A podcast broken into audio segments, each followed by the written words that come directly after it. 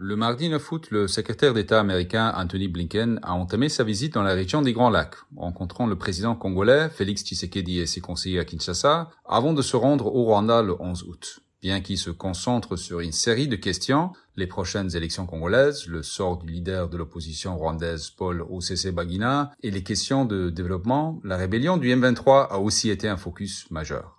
Bonjour, je suis Jason Stearns, le directeur du groupe d'études sur le Congo, un centre de recherche indépendant basé à l'Université de New York, qui travaille avec Ebouteli, son partenaire de recherche en RDC. Bienvenue dans ce 24e épisode de la saison 2 de Ponajek, notre capsule audio qui décrit et analyse chaque semaine un sujet de l'actualité congolaise. Comment alors interpréter la visite de Blinken? L'Afrique est une destination rare pour les dirigeants américains. John Kerry, le dernier secrétaire d'État américain à s'être rendu au Congo en 2014, était célèbre pour son calendrier de voyages mouvementé. Il a visité la France 34 fois, l'Arabie saoudite 17 fois, la Chine 9 fois, mais n'a visité aucun pays d'Afrique subsaharienne plus d'une fois. L'Afrique, qui ne représente qu'environ 3% de l'économie mondiale, n'a pas été une priorité géopolitique pour les États-Unis.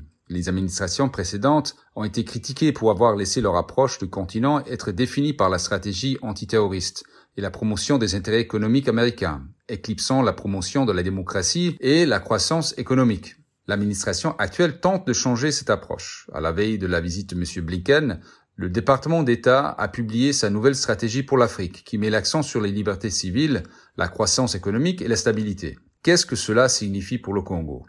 Il est clair que l'importance du pays a augmenté. Il est le plus grand producteur de cuivre en Afrique et de cobalt dans le monde.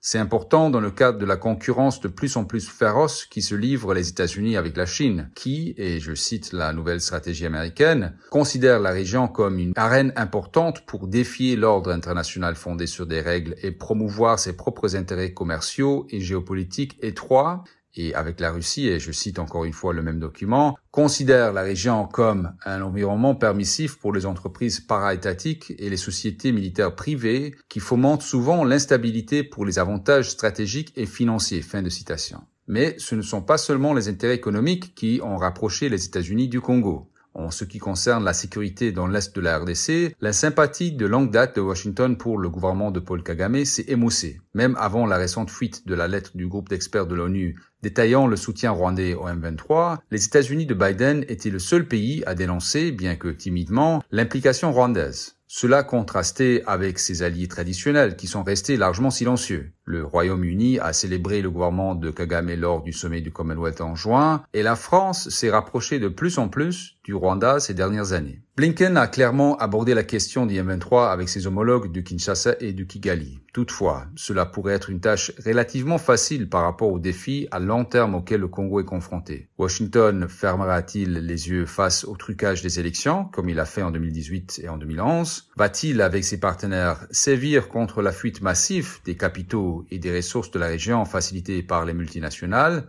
Pourront-ils aider à reconstruire l'État congolais dont le délabrement a permis l'éclosion des dizaines de groupes armés? En attendant les réponses à ces questions dans les années à venir, vous pouvez recevoir Ponajek chaque vendredi sur votre téléphone en envoyant le mot Jacques ou Ebouteli au plus 243 894 110 542. À bientôt.